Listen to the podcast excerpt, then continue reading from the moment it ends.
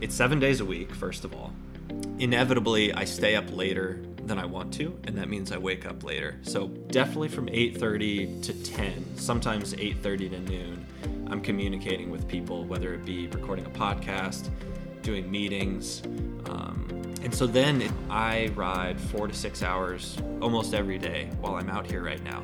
Finish my ride starving, bonked, get food in as best I can, sit down at seven after showering and everything, and then you've got four more hours of communicating with people.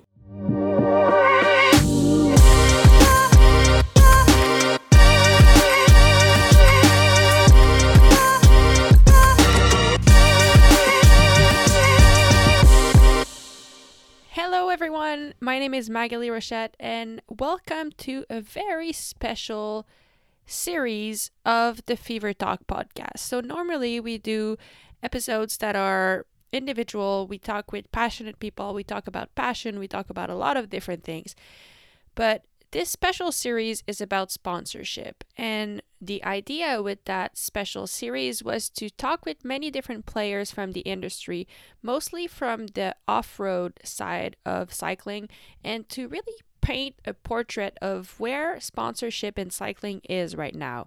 So, where did it come from, how it has evolved, where it's going. I personally had many questions on the subject, and I figured I probably wasn't the only one.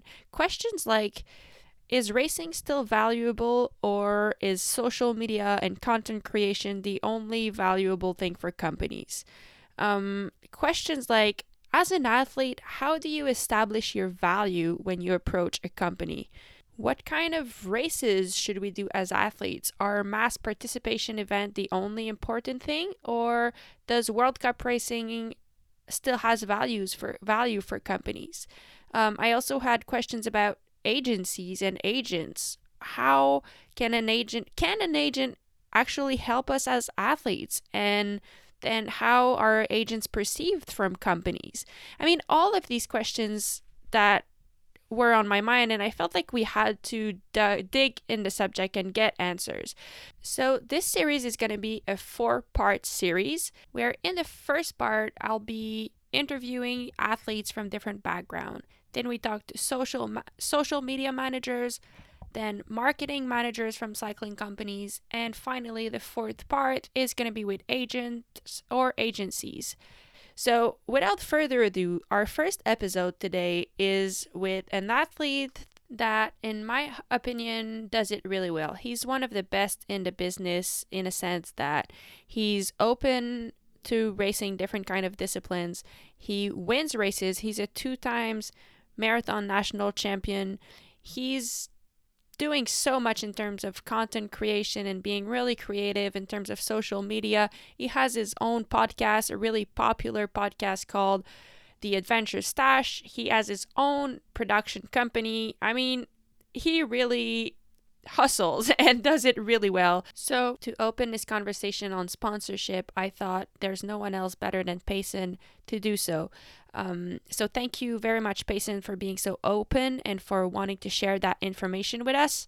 And without further ado, here's my conversation with Payson. I hope you guys enjoyed the conversation, and I'll catch you after the show. Thank you for listening.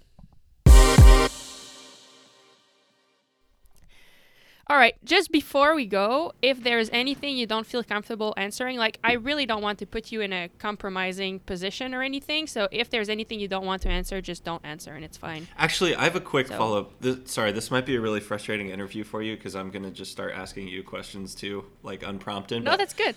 I was, so I was talking to Nicole about this the other day. Um, what is your, what is your perspective on like being fully open about this stuff and speaking 100% I'm I'm talking more big picture now, not even necessarily t- making a plan, but just talking yep. fully openly about like this is how my relationship with Rapha came about and here is something I'm really excited about and just being fully transparent cuz that's honestly that's kind of the side I come from a little bit.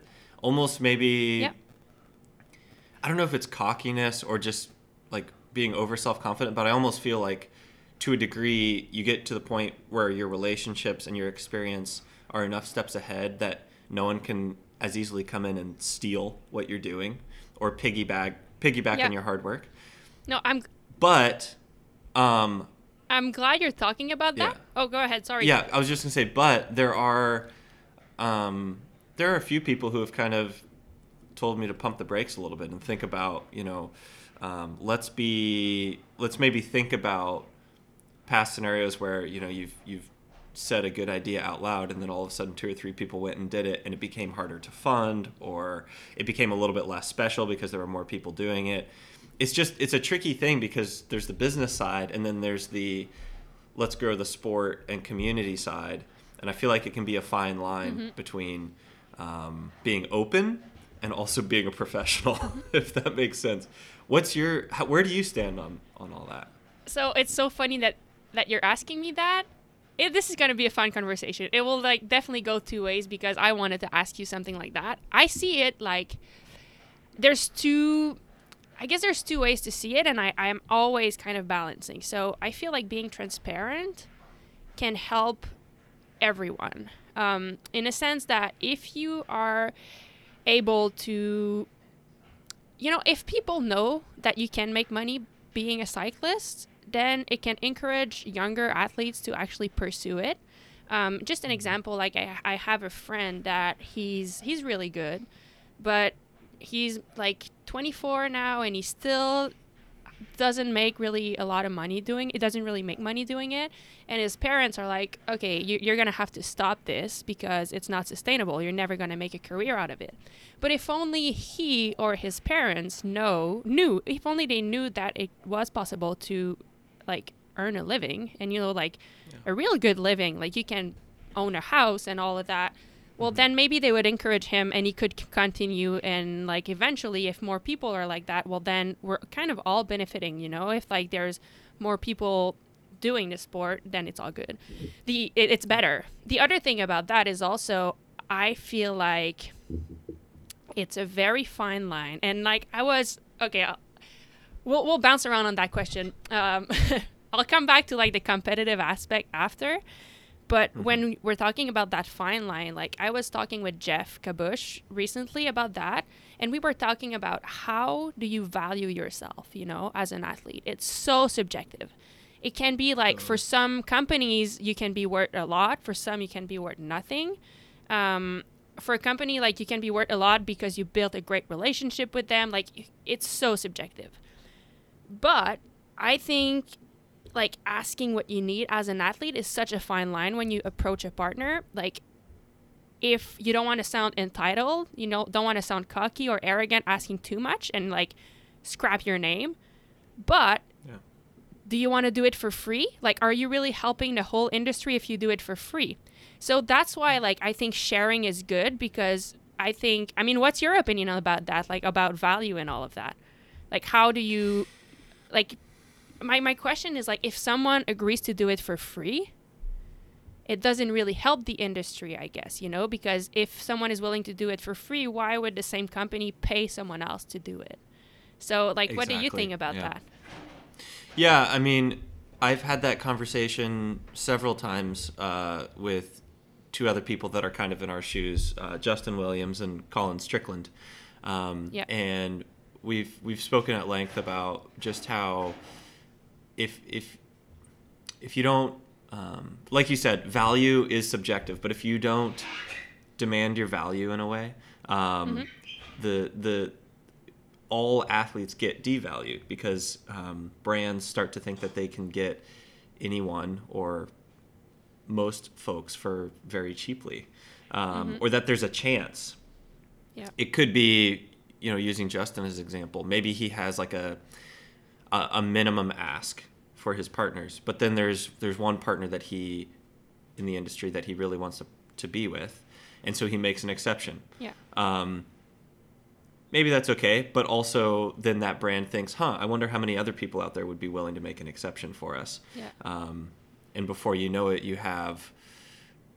this is also going to be a really hard podcast not to say names, both of both of individuals and of brands. But I know one brand, uh, an eyewear brand that very rarely pays yeah and I was talking to one of my uh, one of my friends that is a very very successful racer, um, who was saying that she told me the number that she was getting getting paid by them up until just a couple of years ago, and I was mind blown.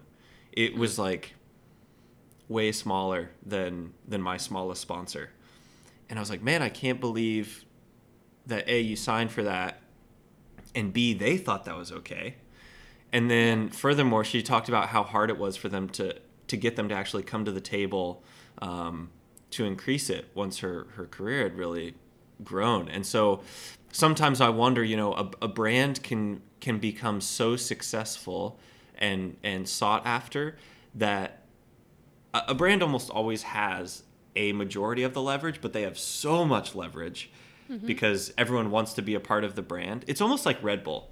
Yeah. Like I bet there are so many athletes that would ride for Red Bull for free Yeah. um, because of all of the other value that it brings. So anyway, this brand is not Red Bull, but uh, this eyewear brand, you know, had a massive following and was very very popular.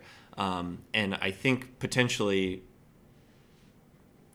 got the feeling that they could uh, support athletes much less from a from a financial standpoint, just because they were so well um, liked. Yeah. And I think that that's a very convoluted way of saying that yes, this whole landscape is is so fluid. It's crazy, and and I would have loved to have been a fly on the wall on the wall with that conversation with Geoff because he's so experienced in this regard, um, and he's seen it all. Um, and it is funny. I- I've talked to plenty of racers. This is going on a little bit of a different tangent, and I won't go too far down the rabbit hole. But just the the the weird concept of the fact that you can have two riders finish very close on a results sheet frequently, you know, be of a pretty normal or a pretty similar ability level. And one can be making an incredible living and the other could just be trying to break through. And that other individual, I have to imagine it's so frustrating. Um, you know, why why is it that on the results sheet we're pretty similar, um, but in terms of it being a profession and professional opportunities, it looks very different. And we can get into that conversation later. But I think a, a lot of racers don't actually know what their job is. Is Yeah. kind of the way I.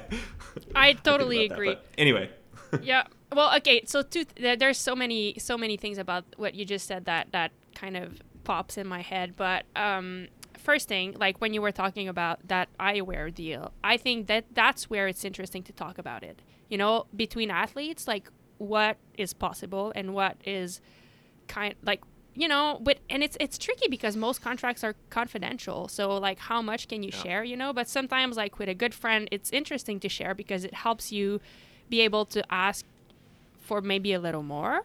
Still in respect towards the brand you know? But you still you just have a better idea of what's the ballpark i guess or what's reasonable. So that's where i find it interesting to share.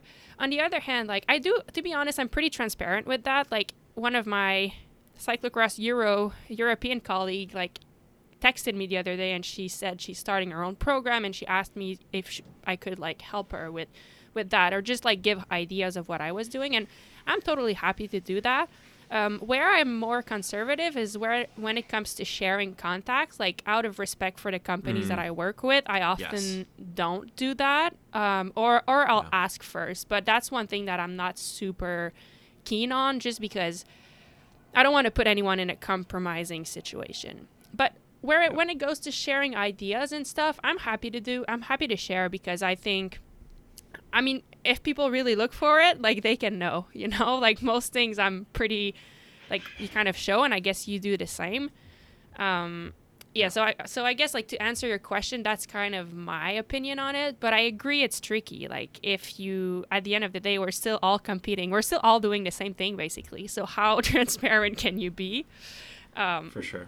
but maybe it goes back to like training you know i could share my training with anyone but it might not work for them like you know so there's no i don't think there's any secret recipe on that Yeah. Um, but then like where, I like where the I like go ahead Sorry, I was just gonna say I, I like the training analogy because uh, I, I am good friends with Sepp Kuss, and one thing I love we were teammates back in the U twenty three days, and one thing I I love is that he puts all every ride on Strava, and power and heart rate data is on there too. Yeah. And I'm still a huge fan of the sport as well as just loving it from a career standpoint. And so I love looking at Sepp's numbers because they're so amazing. Yeah.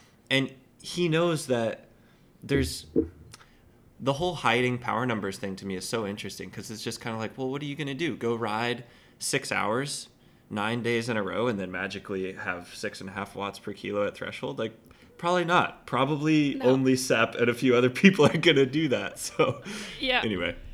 and also like training is one part of the equation but then like there's everything else around and like how your body responds to some type of training and i feel like the sponsorship thing and like that that's kind of similar like we're even we all know basically what's what's good like we know we should be creating more content and doing all those things but how do you really do it and will you really do it um, then it's all dependent on people so I just want to go back to one thing you said, and when you asked people, I think a lot of athletes don't know what their job is as professional athletes, and that was actually the first question I wanted to ask you.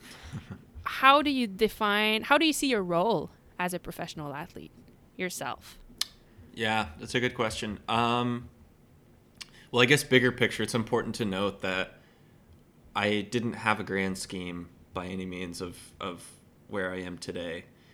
Uh, my job today looks different than I thought, uh, than, than just last year I thought it would. Two years ago, for sure. Five years ago, I had no idea that I would be in this position. And I don't mean in terms of opportunities, but just in terms of uh, what the day to day would look like. Ten years ago, as a as a young junior racer, I still thought I was going to win the Tour de France five times and like all of the different world championships and like social media. pfft, Nah, making videos. Nah, I was gonna I was gonna be a, you know, a, a little focused monk sitting in my apartment just riding like crazy and winning races and um, many things changed but one was the fact that i i, I needed this other non-competitive stuff professionally to be happy. I needed it professionally too um, in order to have the opportunities that i do now. Um, developing all of the stuff outside of the racing was obviously crucial but what i didn't anticipate was that i wasn't going to be happy without it um, just from a personality standpoint. And i'm not sure where that comes from whether it was just how i was born or i went to a very art centric school growing up that could have been a contributor. Um, but it kind of got to the point in my early u23 years where um, i just I, I had so much trouble focusing on racing only. Um, and it started out just with putting a gopro on my handlebars for you know the national championship short track race or whatever. Nothing particularly even then you know there were plenty of people doing that um, but I, I just kept doing it and i think one thing that was maybe a little bit different is i did it very consistently. Um, and then when that happened social media started to grow just a little bit. Um, and one thing led to the other and and now sometimes i wonder you know am i does racing support all that or is all of that supporting racing? And where where where um how do those scales balance? And i've kind of stopped there were a couple years where i sort of worried about it. I was like do um am i putting too much emphasis on one over the other? Um am i chasing professional opportunities and not staying true to my athletic goals enough? Um different things like that went through my head but now i've just stopped worrying about it because there's this wonderful opportunity to check just kind of as you know follow well i don't know if your process has been the same but basically just follow my nose and be like well this is fun. Um, i really value this relationship. This person in the industry i love love working with um, and I, I want to make things with them so i'm going to go in that direction. Or gravel racing. Two years ago i, I did uh, then it was Dirty Kansas, now Unbound. Uh, in 2018, had a whole bunch of mechanicals and just hated it. I was like, this is terrible. I don't like this, and the the whole massive expo area, the community aspect. It was like a whole other Sea Otter Classic based on the number of people there in expo and everything. And I was like, I'm in a bad mood. I had a terrible race. Like I don't want to be here, and it just didn't click for me. Um, and then I tried again by request of sponsors and stuff uh, early 2019. Um, did another gravel race, and had a much more positive experience from a race standpoint. I won the race and it changed. I'm, it's sort of an embarrassing story, but I won the race, and so I was immediately in a much better headspace. And I could finally open my eyes to all of the community aspect. And I think that would have happened eventually anyway, but it happened much more quickly because I won the race and I was just so so happy that weekend. Yeah. And I just soaked in this community aspect, and then I was like, "Holy cow, gravel is massive!" Um, and then sponsors started being like, "Yeah, gravel's huge. Keep doing it." And so then now gravel is 50% of what I do, and even even on that aspect, I'm like, hmm. I started this as a mountain bike racer. The fact that I'm cutting back on a few mountain bike races to do these big gravel races, am I am I selling out? Am I just following the trend? Like is this okay from like inside me? Forget what everyone else thinks. Is this okay Yeah. for my vision and happiness and my values and all that sort of thing? Long story short, I've just stopped worrying about all that because like you said, all of this is so fluid. The the race schedules are fluid, especially during COVID. That's a whole Yeah. other conversation. But it's just a fluid landscape because at the end of the day, you and I get to do this because it's marketing. Yeah. And marketing is by definition art almost. Um, everyone goes about it a little bit differently. Um, that's a whole other conversation, you know, marketing practices. But to answer your original question, um, I just see my role from a very high, uh, high altitude perspective as uh, a, a marketing entity for various brands. Um, this is like the very surgical way of putting it. Yeah. And and there are a whole bunch of ways to do that. And racing is a very traditional, long-standing way to do it. But it's just one one column on the Excel sheet. Mm-hmm. And I think COVID really illustrated that for people. You brought up this point in your email, you and I, I hadn't thought about it yet, but you blew my mind. You said the cycling industry has had its largest year, maybe ever, Yeah. when basically there was no racing. I was like, whoa, that's a really good point. Yeah. So- and then like where yeah, where the mon- where the marketing budget is going to go. Is it still relevant to go into racing, you know? Like that that will bring so many Sure. questions for for for bike brands in the future. But yeah, I mean, I Yeah. love what you said and I think I think it all goes back like and correct me if I'm wrong, t- but like what is success for yourself? And if I mean because and I don't I don't know, you know, like but looking at what you put out on an Instagram and it looks like you're living an awesome life. It looks like you're living the life of your dream. Um, yeah. And so for me, like that's the question. Like sometimes I do think about that. Uh, right now, I still have a lot of dreams that I want to accomplish in cyclocross. You know, like performance wise. But you know, maybe eventually, if I accomplish those dreams, I'd like to stay in the industry and maybe not pursue those same dreams. And then, have you had to go through that? Like not judging yourself because you do enjoy doing other things than the dr- traditional like world tour, World Yeah. Cup stuff. Um, Yeah. yeah, I don't know. What do you think? Like, Yeah. Um, yeah, for sure. I mean, um, and I don't want to sound about- judgmental, you know, like because I think what you're No, doing is at all. awesome, and yeah, I, Yeah. I'm just trying to say like it goes to like what success is for yourself, and without like For thinking sure. about what anyone else. And if you accomplish that for yourself, then you're winning, you know. Totally, yeah. Um, it's a couple things. One, success is, is constantly a moving target for me um, Yeah. in terms of what what it looks like and what makes me happy. Um, I get almost as much satisfaction out of absolutely smashing a solo training ride and seeing power numbers I've never seen as I do winning a race because at the end of the day, I just want to be the best athlete that I possibly can. Um, and so if I'm seeing incremental progress, that makes me really, really happy. And incremental progress can be um, winning a race or it can be a, a really good training ride. Obviously, it's hard for a sponsor to sell a really good training ride. Yeah. um, it's a lot easier to sell a big race win.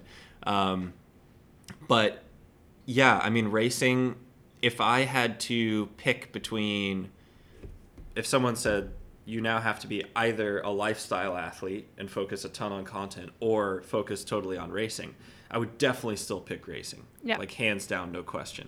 Um, but the, the truth is the the positive feedback of the success of the lifestyle stuff is is hard to turn your back on um, because you have so much more control over the wins Yeah. and um, it's and, and like I mentioned earlier, just the creative aspect is so fun for me. Um, I think once once I'm done racing, uh, I I know I'll need to continue creating, whether that's in a marketing role for a brand or continuing my own brand, whether it be the podcast or something else. I don't know, but it will have to be making something. That said, I don't think I'm going to stop racing for a long time. I look at someone like Rebecca Rusch, who has sort of had this gradual transition out of uh, more traditional racing into you know crazier and crazier ultra distance stuff and expedition stuff and you know her Iditarod racing and riding the Ho Chi Minh Trail. Like all of these things are very intriguing for me. And um, it, it feels almost my life has changed course so many directions professionally that it almost feels silly to try to make plans. But if i had to predict now i think probably bike pack racing um, is in my future you know come late 40s mid 40s whatever it is. Yeah. um, i think that would be a really nice thing to transition into but as of now i it's been hard with covid because it feels like a really long time ago that i was national champion. Yeah. but it was just one national title cycle ago. And like i'm so hungry to get back there and earn a red white and blue jersey again at marathon nationals. Like i really really want that. I also really really want to win unbound um, Yeah. that race obviously is getting more and more competitive but um, that's that's a huge goal um, i'd really like to go back to an event like bc bike race where frankly i was in over my head from a technical standpoint and all of your fellow Canadians just ate me alive. Like I had, I think some of the strongest legs there for sure. Um, but you know Felix and Geoff um, and some of the others, Kerry Werner for sure. Like we're just blowing my doors off when it came to the technical aspect, and the competitor in me is not stoked about that. I'm like, I need to go work on that style of technical riding, and conquer that. Yeah. So, I guess, long story short, um, I'm I'm very fired up from a competitive standpoint, but finding the balance between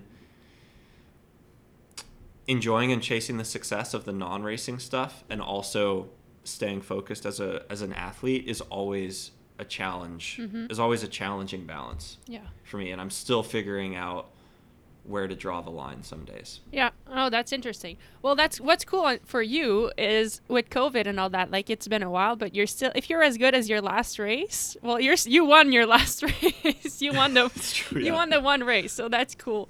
But Yeah. I mean, I think that's super interesting, and I I often think about that. Like, what is the foundation for what? You know, I.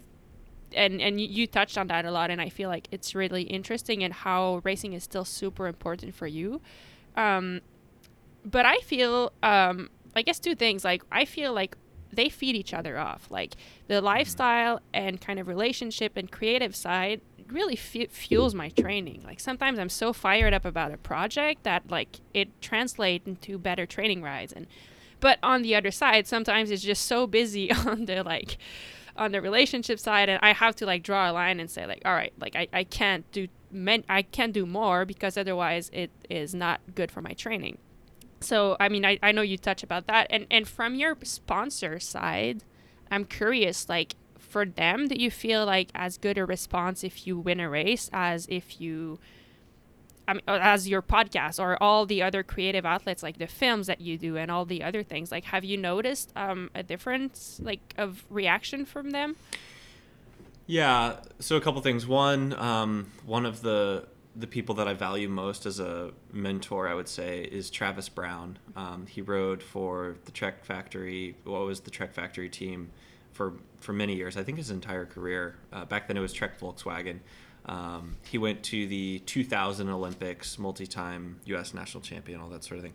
And he lives in Durango now, and he's one of uh, Trek's lead mountain bike uh, product developers. So his garage is this amazing like Frankenstein scene with all these bike stands. As he basically, you wouldn't believe the stuff that's come out of the, that guy's garage in terms of ideas. But point is, very successful race career, and he he once said to me, to have a successful year, you just have to win one race Yeah. or have a, a major results six one major result success. It could be anything from you know a, for some people it could be like a top 10 at worlds and that's that's plenty um, plenty successful top five at worlds whatever it could be a national championship win but his point is to legitimize you as being an accredited racer. You just need to have one success year. It's sort of like refreshing your phd or something.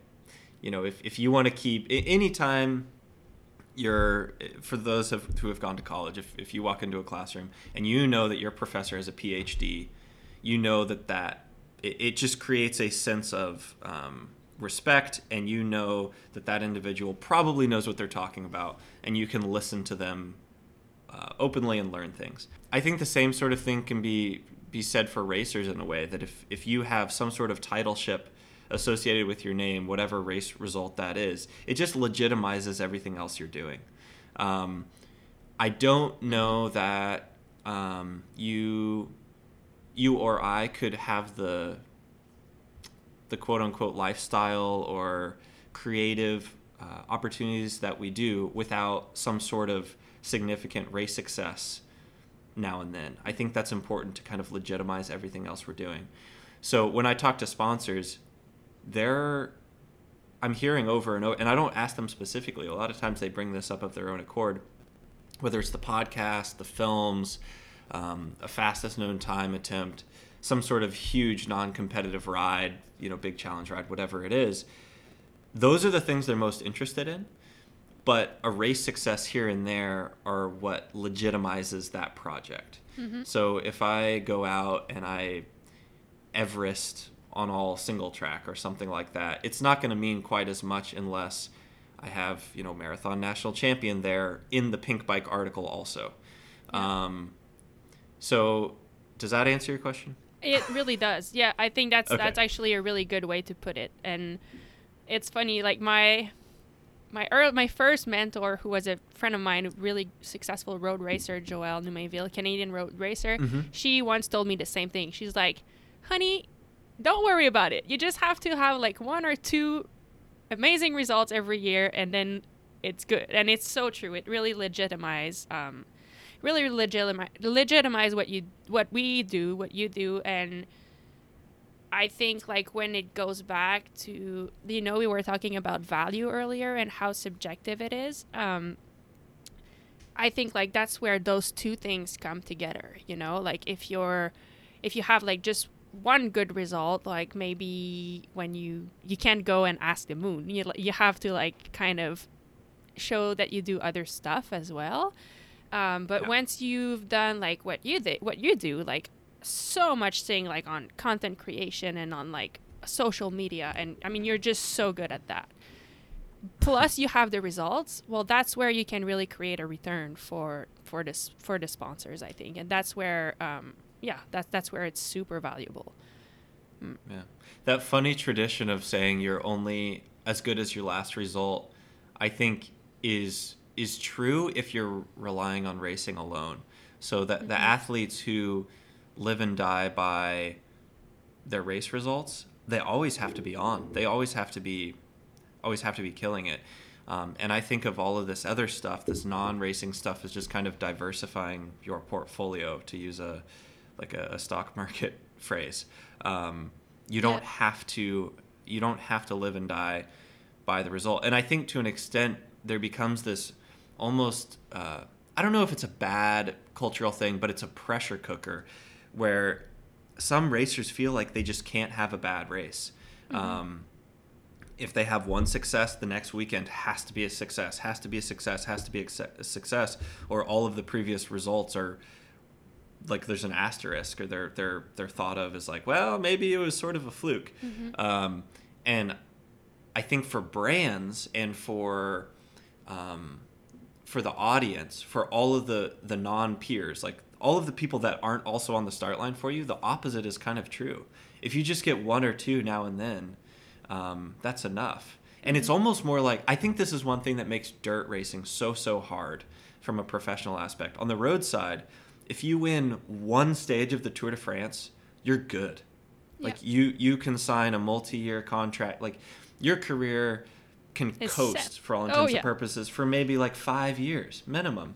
Mm-hmm. Um, say you, don't win a race for five years, you're still going to be an incredible domestique, and and you know you could get four years down the line, and a team is looking at you and they're like, well, I mean, they won that Tour de France stage a handful of years ago, and we know they're still good, so this is fine. On the mountain bike side, if you haven't cracked the top twenty in years and you're not doing anything else, that's that's tough because there's no there isn't as much role for you. Like you can't be a super valuable domestique or someone that brings a whole lot of experience to a team or something like that. So I think that's one thing that makes dirt racing a lot more challenging and probably why the opportunities are much more top heavy um, than in some of the other disciplines. Yeah, um, that's interesting, and it's a really it's a really good point actually. Um, and yeah, I mean it's it, it's funny because for the women it's a little bit different. Like there's more opportunities. I think maybe not more, not as many people, but maybe more financial, fin- like more, more financial opportunities on the dirt. Um, like cyclocross and mountain bike both have equal prize money and stuff, whereas road far from that. Um, That's but- a really good point, and, and we should caveat that because the the two structures are still completely different. I have to assume. Like on Yeah. the on the men's side, you have this massive juggernaut of the world tour with uh, you know good pay th- from from bottom to top.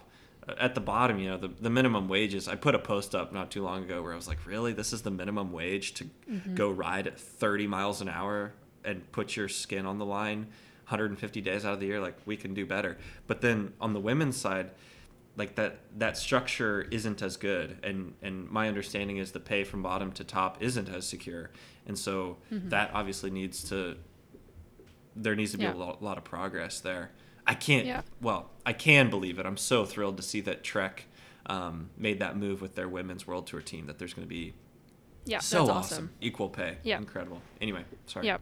I digress a lot, Maghalie. You're gonna have to keep me on track. No, no, that's good. I, I love that. It's because everything you say, it's also really interesting. So I mean, it, it's great. Um, okay, one thing I wanted to talk to you about is social media. So we talked about it earlier a little bit. We touched on it, but I'm curious for you. Um, I guess how to how to ask like how much of a toll has social like first how important do you feel it's important for how important is it for your sponsors? And how much of a toll does it take on your personal life whether positive or negative? Like is it positive for you? Is it negative for you?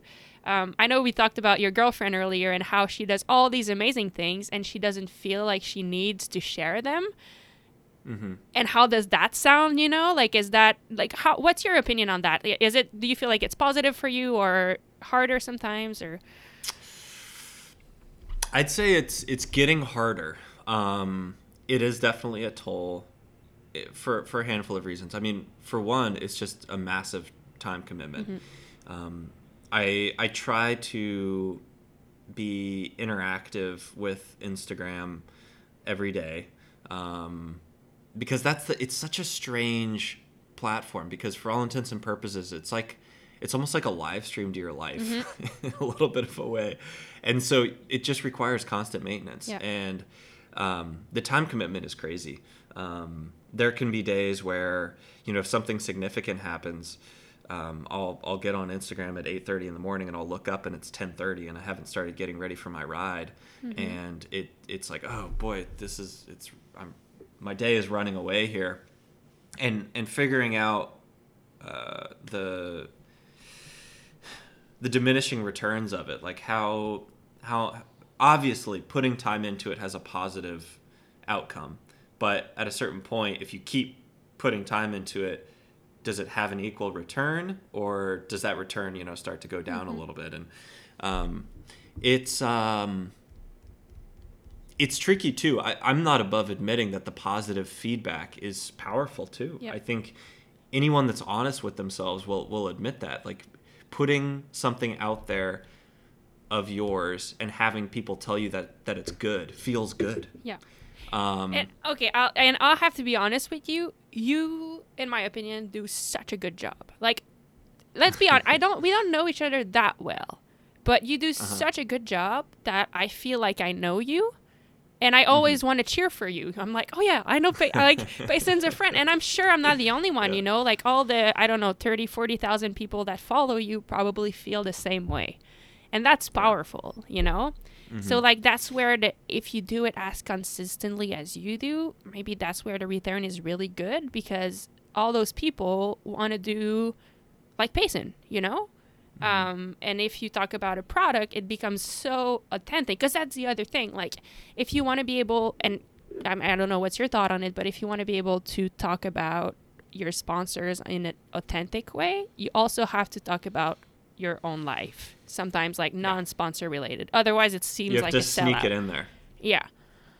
For sure. Well, and I think that's why it's so pa- powerful from a from a marketing standpoint is um, y- whenever uh, brands or sponsors are integrated into your social media and your social media is quote unquote a live stream of your life in a way the the uh, the integration feels really natural. You know if i can if i can spend three or four instagram stories just talking about my day playing with ray on a bike ride with nicole whatever it is and then the fifth slide is a somewhat subtle um, post about a, a, a sponsor and then we go back to you know slides two and three or uh, six and seven as, as being back to my normal life that's a very natural feel for the viewer i think. And i think that the only way that the, that that truly feels authentic is if there isn't much of a plan sometimes. So one thing people might not realize is when it comes to social media like i very rarely have a plan. I wake up in the morning and i capture stuff as the day unfolds. Yeah. um, and sometimes i'll be out on a, a big long ride and maybe i'm in a beautiful place or i'm with fun people um, and i realize this is a special opportunity and i'll kind of go above and beyond and try to do a, a mini story around that specific ride. But most of the time it's just oh this fun thing happened and this fun thing happened and I just punctured my tire and and Orange Seal made it so that I don't I don't have to put a tube in and just being on top of it so that I capture that. Um, that's what's been key. But in terms of the the toll aspect, I mean the time component is is huge. Um, I think sometimes I forget how public it actually is. Um, as far as social media followings go, I have a, a, a good social media following, but there are people with way, way, way more. And I'll, I'll see those numbers. You know, I'll see someone like Kate mm-hmm. or someone not even in the sport, and they've got 500,000, a million followers. I'm like, whoa, that's a big number. My little 35K over here is a very intimate circle. And then I'll post something, and I'll be out on a ride in a totally random part of the country. Like, I got there that day. And three people on the bike ride will yell at me like, "Hey, saw this thing on your social media." I'm like, Wow. "Whoa, who are all these people?" And I forget, thirty-five thousand people is a lot of It's people lot of still Yeah. it might be way smaller than some athletes, but it's still a lot of people. Yeah. And I think sometimes I forget how many people that is. And sometimes I think, ooh, maybe I shouldn't quite be so forthcoming about everything. But I don't know. Nothing nothing super weird or bad has happened yet. Yeah. I, I think probably understandably there is some judgment from from peers. Totally get that. Um, but it is what it is, and I think at the end of the day, you'll you'll be able, be able to relate to this. Just doing what feels right is a pretty good policy. Mm-hmm. Yeah. Just doing what's true to yourself, and theoretically, the rest will fall into place. Mm-hmm. Yeah. And are you comfortable talking about um I mean I, I said it already in my opinion you're one of the best in the business and like kind of managing all of that, you know, the doing the the business side of it and doing the racing side of it really well as well. Um that's one of the I mean it's why you're so successful. I think you're I, I don't know you that much, but it looks like you're final, financially comfortable as well and are you comfortable talking about what a day or week in Payson's life look like? Um, I'm sure there's a lot of computer hours, uh, just so people kind of are aware. Like you're successful financially, but there's kind of a cost, quote unquote, to it. Um, I, I know you also invest in like you seem to be. You, I saw on Instagram you bought some cameras to create better content. Like that's not cheap. So you're constantly investing in yourself, whether it's uh, commitment in time or commitment in even money. Um, are you comfortable talking about that? Like just kind of what a, a day in Payson's Yeah. life look like? Yeah. Um, to be honest, it's probably a lot less professional and a lot more of a mess than, than most people would guess. um, it's hard. It's really hard. Um, and it kind of gets back to the positive feedback loop of the more the more work you put in, the more success you have. And that can be addictive, especially when we're we're athletes and we're driven and we're motivated and we like to work hard and getting those wins on the board makes you want to get more wins on the board and, and wins can look like anything obviously race wins a new contract whatever it is um, and so i'm i'm still figuring out work life balance big mm-hmm. time and i'm fortunate to have a partner who lives a somewhat similar life um, and mm-hmm. all, is also very motivated and wears a whole bunch of different hats and so can understand we can understand each other um, but I think it's a common misconception that we ride bikes and maintain social media, and you spend an hour or two doing the social media stuff, and then you ride your bike three to six hours a day, and you you call it good, and you're done by five, and you have dinner, and you hang out with your significant other, whatever it is, and that's the day. That is not the case. Um, it's uh, it's seven days a week. First of all. I can't remember. Yesterday was the first time that uh, yesterday was the first time that I consciously said, I am going to work less. I am not opening my computer. I'm not going to answer emails. Um, that's the first time I did that, probably. I sort of did it Christmas Day. Yeah. Other than that, I can't remember any days. Um, and I don't know that that's necessarily good. But I mean, even yesterday, I like Nino Schurter and I recorded a podcast yesterday morning. Cool. And I really didn't want to record a podcast the morning of of my birthday because I knew Nicole was going to go out of her way big time. Um, but that was the only day Nino Schurter could record the podcast. And I was like, well, sure, Nino, yeah. I'll change my day for yours. yeah. um, but yeah, I mean, it's it's uh, just to walk you through the day. I mean, inevitably, I stay up later than I want to, and that means I wake up later. So probably if I have a really busy day, I'll try to get myself out of bed at 7:30, but it's probably closer to eight. Um, sometimes I'll leave a little, even a little after eight, and that's because I'm not going to bed until close to midnight a lot of times. But um, make some coffee. Uh, usually, somewhat bad habit, but open my phone and see all of the emails that came through, all of the social media stuff I have to pay attention to, and I'll just look at it. I won't respond to anything, and I'll just kind of have it in the back of my head as I make breakfast and, and coffee. And I, I really enjoy making breakfast uh, for both Nicole and I, so that's kind of usually my job in the morning. Um, and then from uh, pretty much eight eight thirty until depends on the day. Definitely from eight thirty to ten. Sometimes eight thirty to noon. I'm communicating with people, whether it be recording a podcast, doing meetings. Um, I remember talking to uh, a fellow Red Bull athlete, Sasha DiGiulian, uh, a couple of years ago. She's a climber. this was two years ago. And she said, I asked her about her daily schedule, and she said, morning until noon, I'm in meetings. And I was like, every day? That's weird. Like, how? How do you have that many meetings? And then two years later, that's that's what where you do. I'm at. Yeah. Yeah. I mean, the number of people that you have to talk to every day is really mind boggling. Um, and so then it just almost daily right now it almost becomes a race of how early can i get out on my ride mm-hmm. am i going to get out on my ride at 10.30 like i really want to or is it going to be noon um, on this trip during my california training camp simultaneously with training i have two product uh, testing like prototype testing things going on and so there's a lot of bike work that I'm constantly doing, you know, changing parts around, taking notes, writing things down, all that sort of thing. And so when I would typically be getting out on my ride at, say, I'm ready to ride at 11, awesome, that's a good day. But on this trip, that becomes noon because I have to fiddle around with bikes for an hour. So then if I'm ready for my ride at noon, I'm actually ready for my ride at 1. You get the picture. Yeah. So there's that caveat.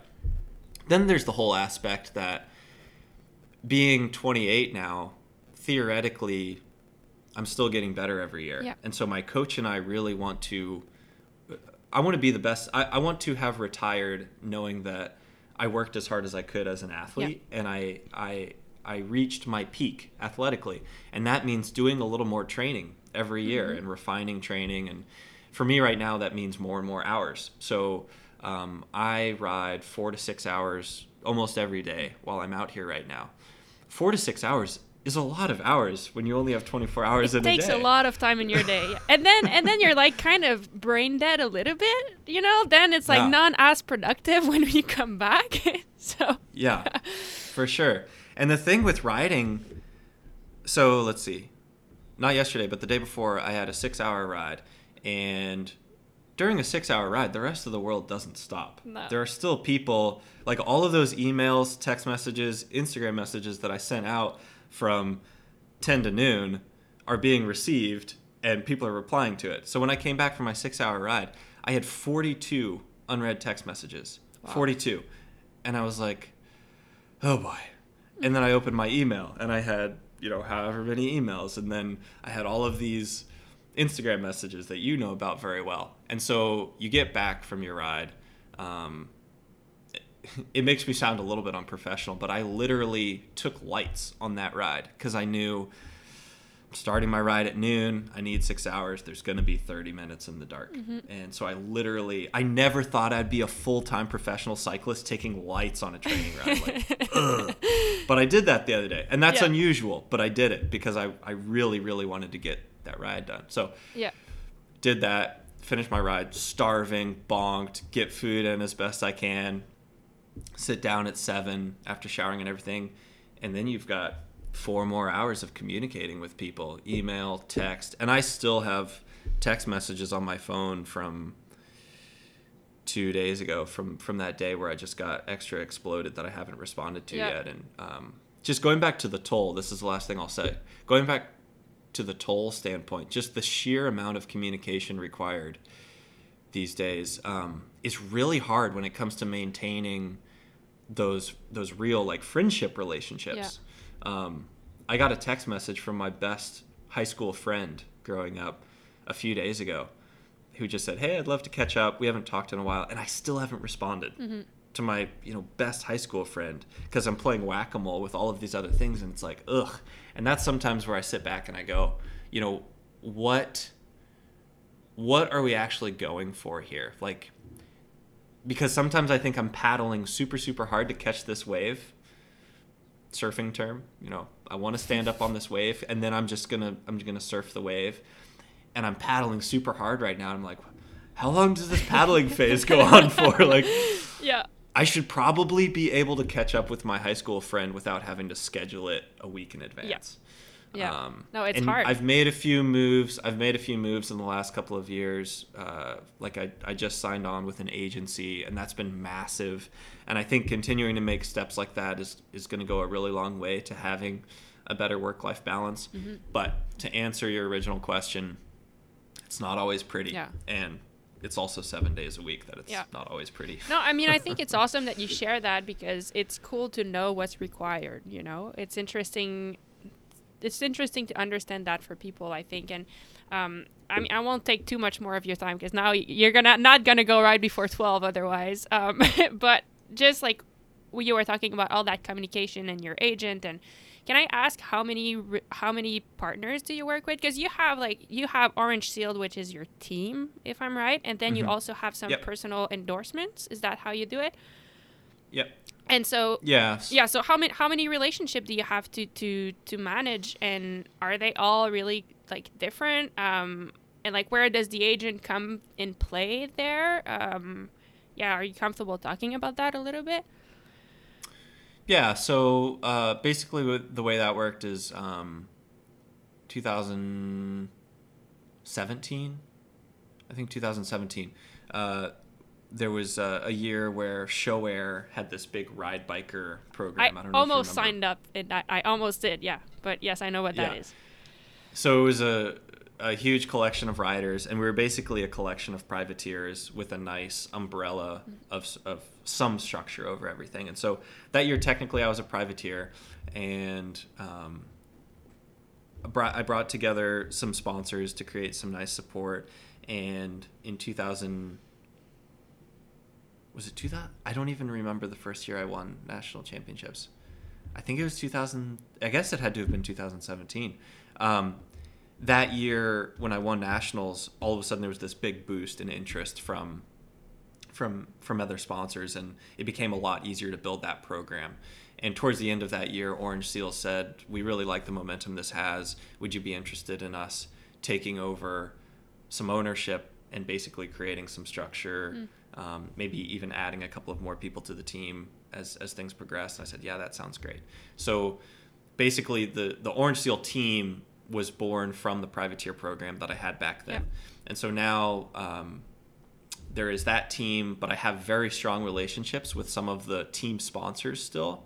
Um, and so while a lot of the contracts are uh, with the, the the Orange Seal brand and the team manager, um, some of those sponsors still like to interact with me directly. Mm-hmm. So, for example, um, Zipp, I have a lot of uh, direct interaction with them. Even though they're a team sponsor, they communicate with me directly for you know product testing or um, you know when we're doing a photo shoot to get some some promotional assets, that sort of thing. Mm-hmm. Um, on that side, I want to say we have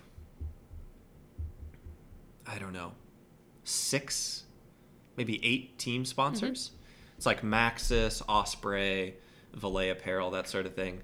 But then some of them I also have personal deals with, okay. so it gets kind of convoluted. so like Trek, Trek for example, um, I have a personal contract with, but they also have a contract with the team. Okay. Um, sort of an, an analogy would be uh, like Peter Sagan rides for Bora Hansgrohe, but I'm pretty sure I heard that Specialized pays his actual salary. Mm-hmm. So there's some sort of parallel thing going there. Yeah. Um, Voler, I have, they're a team sponsor. They have a contract with the team, but I also have an individual contract for our um, my individual kits, yeah. like the, the the little jersey mm-hmm. designs we've done.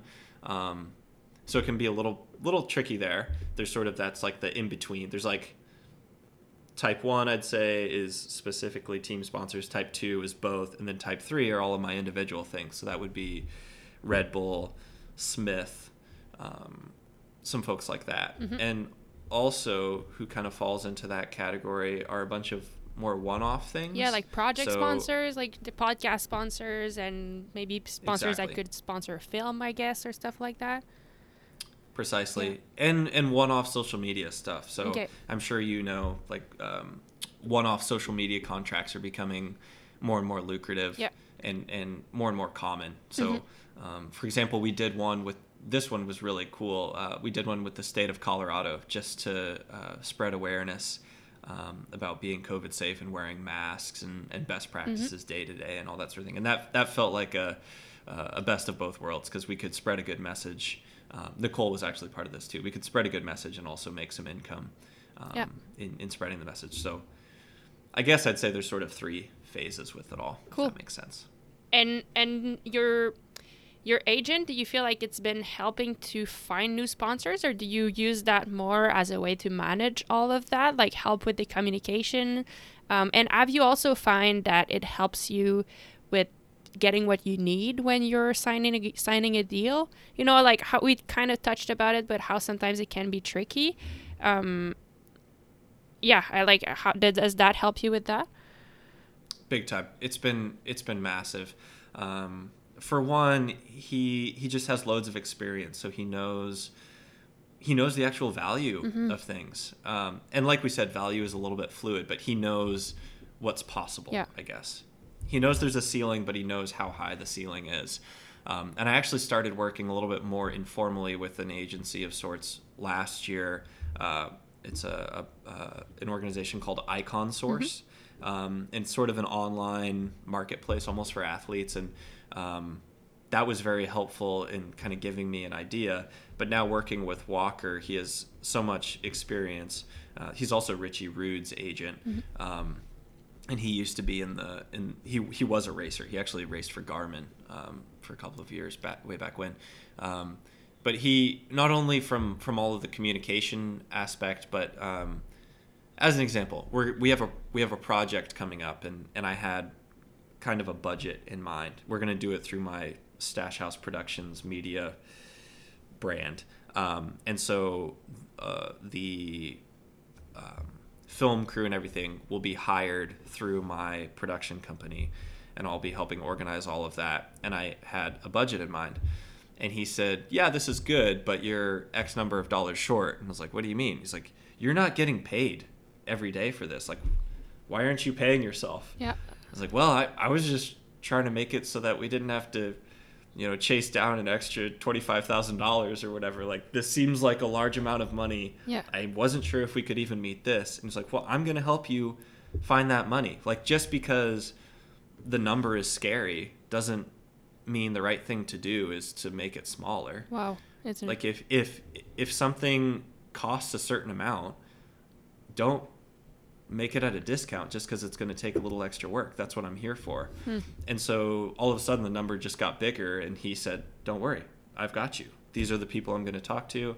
Um, and now this project that I was really excited to do not only becomes a a big um, value opportunity and something that will build my brand, but also I'm going to get paid well to work on it um, while we're really doing cool. it. And that's kind of that's kind of a new concept because every almost every project until now has been me banking on the fact that okay, this is going to raise my stock. Um, and other opportunities will come of it, but Yeah. very rarely have I paid myself. Like I, I didn't pay myself for that Colorado Trail project. I didn't definitely didn't get paid for the White Rim project. Like those things didn't have auxiliary income for me. Mm-hmm.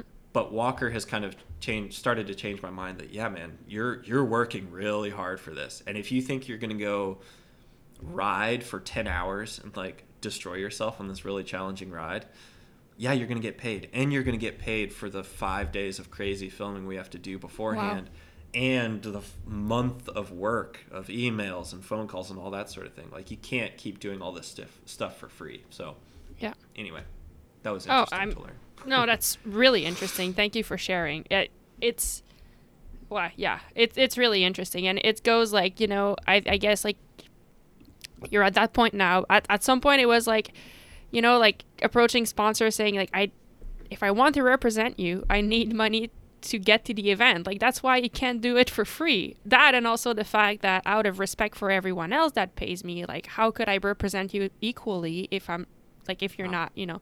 But now it brings it to another level. Like any kind of other job and that's where it's tricky like in cycling we feel like we should do stuff for free like as you just said but any other job like it would be paid for you know you would be paid for the amount of hours that you work so i thank you for sharing i think that that's awesome um just quickly on that point sorry one one more very quick thing that uh, uh, Justin Williams is someone that I look up to uh, for a whole bunch of reasons, but one of them is, is professionally. And the way he puts it is, um, if if y if a brand is supporting you um, for marketing purposes, obviously, and and they offer maybe just product or maybe uh, yeah just product say you're say you're doing a one-off project and they say we can give you this pretty high dollar product item in exchange for your work.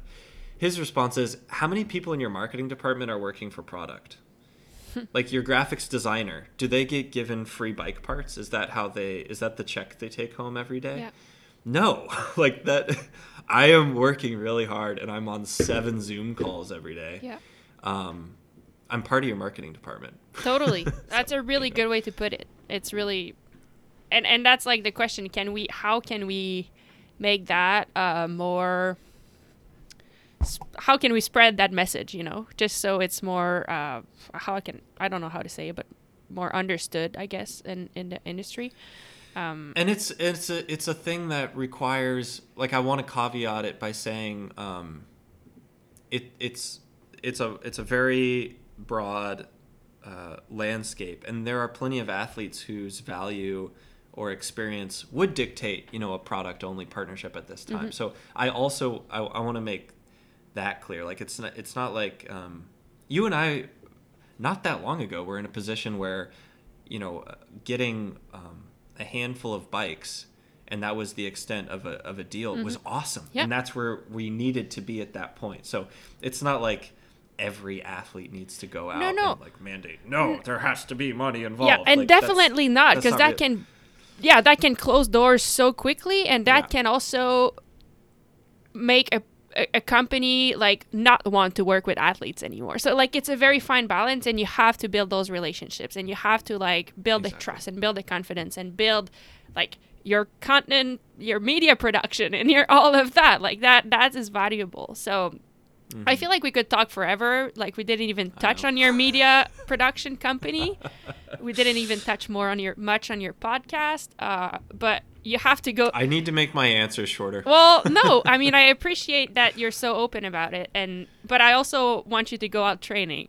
I'm joking, but you have to go training no, this I do. morning. I do. So I'll. Uh, theoretically, I have six hours today, and I don't want to take lights with me yeah. this time. So. All right. So then, then we'll finish this with one question. Uh, let's say you were talking with a, a young athlete that is coming up in the ranks right now.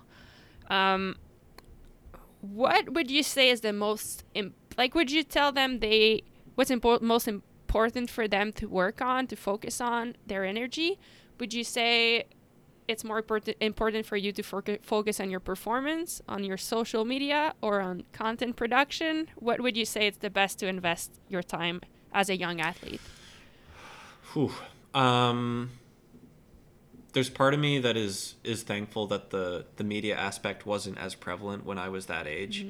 Um, I guess it just depends on what their goals are and, and what is fun to them. Uh, there are a lot of young athletes now that are doing incredible things on bikes from a skill standpoint that aren't all that concerned with racing, and that's great. And they're going to have awesome, uh, awesome opportunities. Um, really, I think at the end of the day, what you have to do, it's a little bit cliche, but what you have to do is uh, stay true to yourself and tell your authentic story because if you don't, everyone will see through it. You, you really can't fake it. Um, if you, you have to remember that you're not really selling products like eventually you're you're selling bike gear and all that sort of thing but the thing you're selling first is yourself and your personality and your story.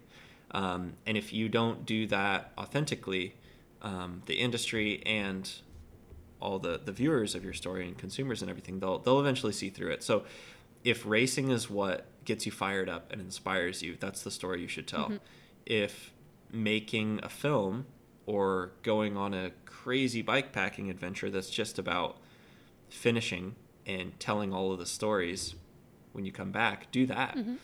Um, and it's also okay not to know, to, to dabble in, in everything. Yeah. Um, it's sort of like going to college. I mean, I, had, I didn't really know what I wanted to study freshman year, but eventually, as you attend more and more classes, you realize what inspires you and you start going in that direction. Yeah. So, and also just pay attention like listen listen listen listen Mm-hmm. um, i think some people feel like they have to fake knowing or, or fake expertise i don't think there's anything wrong with walking into a figurative room and saying i don't really any, know anything about what everyone else is talking about here and so i'm not going to say very much and i'm just going to listen a lot. Mm-hmm. And doing that in a lot of different rooms like not just the cycling industry. I think one of the best things you can do is look outside of our industry and see what other industries are doing. Other outdoor industries, the tech world, whatever it is, a lot of times they're a few steps ahead of the bike industry. Um, and some of the ideas that have gotten me most excited and proved fruitful uh, haven't come from the bike riding world Yeah. originally. Because at the end of the day, if you're telling the same story that's already been told, it's going to be less interesting. People aren't going to be are going to want to follow it as much. Yeah. So Oh, thank you for sharing. And and to go back way at the beginning, I guess like what you just said now is why it's okay maybe to be a bit transparent is that uh, in your case, it looks like you're taking inspiration from everywhere, and so you're already looking. You're already maybe I don't want to stay say a step ahead, but if you're willing to share, like maybe we all learn, and you know we all we're all better. So No, that's great. And and just to finish on that, like I, I what you said, it's so true. And like being true to ourselves and being open minded, I, I think like that can uh, bring so many opportunities. Because at the end, I feel like right now it looks like there are more opportunities if you're willing to be open minded. And there's you can still chase your dreams. Like there's chasing the dreams and doing the work, and maybe one supports the other. We don't know which one, but um, yeah. I mean, uh, thank you, Payson. I, I really, really appreciate that you took the time to share all of that and that you were willing to be so open.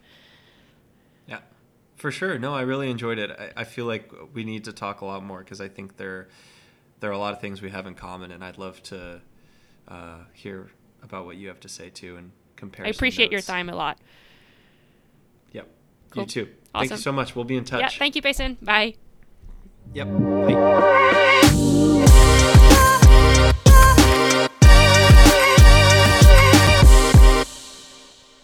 Once again, a huge thank you to Payson for being willing to share all of this information with us. I know you work hard for all that you're doing and it shows, so thank you for being an inspiration. Our next guest on this series is someone that has a lot of experience, someone who's seen it all, someone who's been racing mountain bikes and now gravel, cyclocross, different off road disciplines since the 1990s. So I'll leave you today with a little extract from the conversation I had with no one else than Geoff Kabush. Thank you again for listening and see you next time. In kind of the general industry where, where we are, it's uh, multiple contracts and it depends on so many things, um, results for sure, but I mean, even your nationality or language spoken can have an effect on your marketability and reach, uh, the length of the contract, how long. I mean, for me, there's been a lot of value. I've worked with same companies for a long time, and there's a lot of brand identity, so I may have more value to a brand as opposed to someone who's ridden for a different bike sponsor every year for the last five years.